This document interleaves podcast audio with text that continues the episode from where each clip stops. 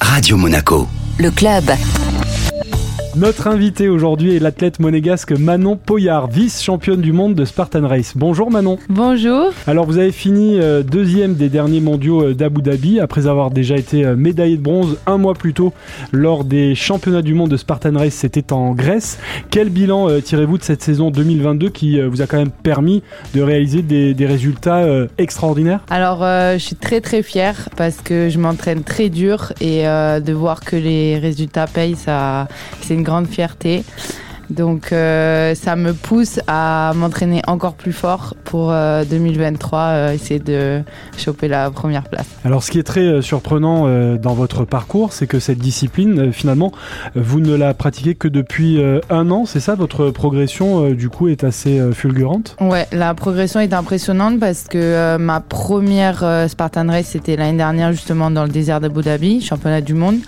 Et quand j'ai vu que j'avais fait la première place, de ma catégorie d'âge 18-24, je me suis dit que c'était fait pour moi et euh, du coup j'ai commencé les entraînements très difficiles parce que cette année du coup je suis en catégorie 25-29, plus dur. C'est là que le, déclic a, eu lieu et que vous vous êtes dit là il faut vraiment euh, foncer dans cette voie-là? Oui, parce que donc j'ai toujours été très très sportive et euh, c'est vrai que depuis 2020 j'ai atteint un niveau sportif très haut et du coup, quand je me suis inscrit à la course, j'étais déjà euh, physiquement capable de faire ce genre d'épreuve.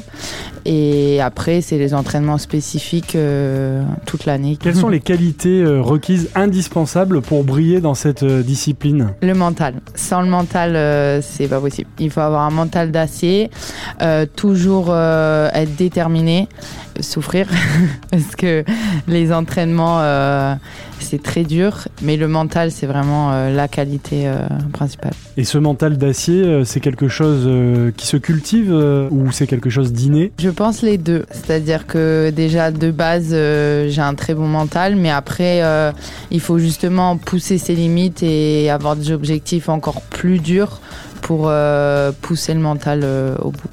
Et comment on s'entraîne alors euh, à, une Spartan Race? Alors euh, moi je m'entraîne donc tous les jours, euh, deux fois par jour, six jours sur sept. je fais du crossfit et je fais des sorties trail. Et après, selon en été, je fais aussi de la natation.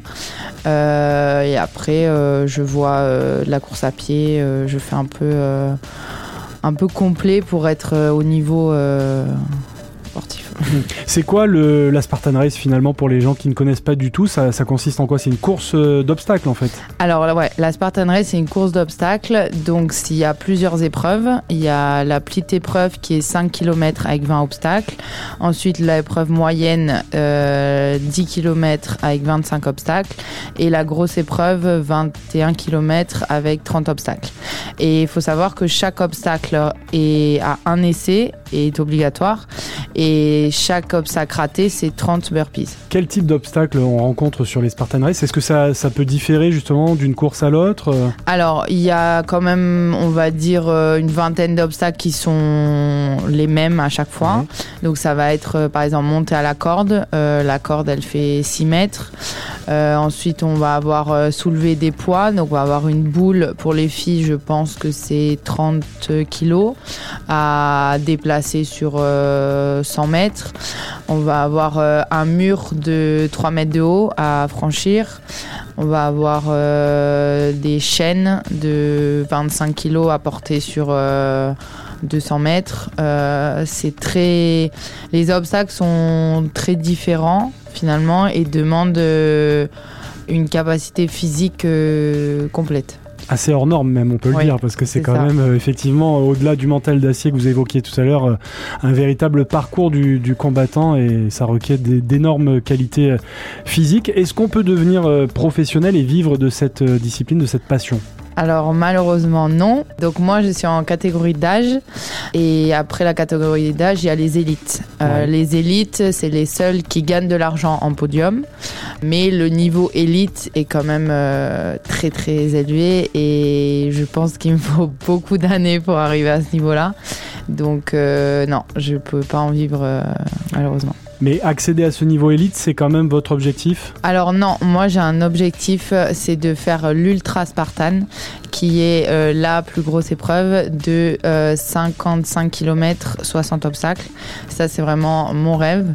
Euh, et donc, j'ai envie de continuer à faire beaucoup de courses en age group et jusqu'à arriver à mon rêve et finir, euh, être finisher de cette ultra. Et vous vous donnez combien de temps alors? Alors, Il y a un calendrier précis? bah, c'est vrai que j'aimerais bien cette année, enfin 2023, mais le problème c'est que pour si je m'inscris à cette course, il faut que je la finisse. Et je supporterai pas d'être éliminé parce qu'il faut être capable de le faire en moins de 15 heures. Sachant que dans ça, il y a 3000 mètres de dénivelé, ce qui est énorme. Euh, donc euh, je pense que je vais peut-être plus 2024. 2023, euh, vous repartez sur quoi?